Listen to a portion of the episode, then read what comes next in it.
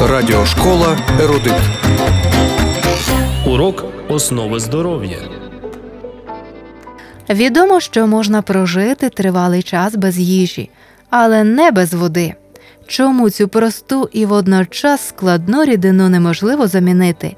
З'ясуємо нині. Справа у тім, що наш організм це ціле водне господарство, яке на 70% складається з води. До речі, організм дитини містить води ще більше 75%. Якщо вага людини 70 кг, то 21 кг у ній вітамінів, мінералів, білків, хімічних елементів, таблиці Менделєєва, а усі інші 49 кг – це вода. Якщо ви візьмете відро і насиплете туди землі трохи менше, ніж на третину, а потім долєте доверху води і як слід розмішаєте, то навряд чи у вас вийде матеріал, який би підходив для створення чого-небудь вартісно, чи не так? От то лише вийде, що відро каламутної води. Навіть глиною її не назвеш. Але як же Богу вдалося створити людину, котра більшою мірою на 70% складається з води?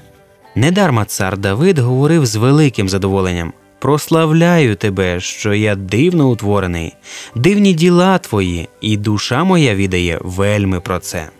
В чому ж секрет водного питання, яке так легко розв'язав творець? Запитайте ви. Вода необхідна для кожної життєво важливої функції тіла. Вона складає 90% об'єму крові і бере участь у підтримці кислотно-лужного балансу організму.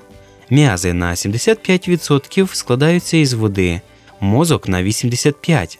Навіть кістки наполовину містять воду. Ця рідина є унікальним розчинником. Вона розносить усі необхідні речовини у кожну клітинну організму. Через нирки виводяться токсичні продукти обміну, розчинені у воді. Вода являється складовою соків травної системи, грудного молока та сліз. Вона бере участь у регуляції температури тіла, виділяючись з потом. Вона випаровується і охолоджує тіло, уникаючи його перегріву. Вода легко проникає у пори шкіри, стимулюючи та очищаючи її, задіяна у життєво важливих клінічних реакціях в організмі, сприяє гнучкості суглобів. За умови зовнішнього застосування вода дає тонізуючий та лікувальний вплив. При достатньому русі, зауважте, друзі, людина використовує воду. Моргає, вода зволожує очне яблуко, ковтає, вода зволожує стравохід, іде, вода зволожує м'язи та суглоби. З кожним видохом запас води зменшується.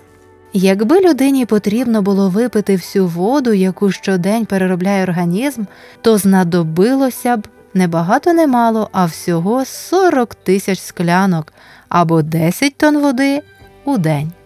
На щастя, людський організм це дивовижна машина для повторної переробки сировини.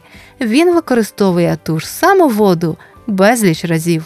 Усе, що йому необхідно, це близько 10 додаткових склянок води у день, щоб компенсувати воду, котра втрачається разом із виведеною сечею, випорожненнями, потом та вологою, що видихається. Організм посилає сигнали Хочу пити, дай мені води.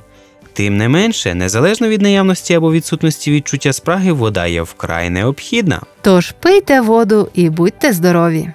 У студії для вас працювали Анжела Поліщук Та Юрій про запас. До наступної зустрічі в ефірі. Радіошкола Ерудит.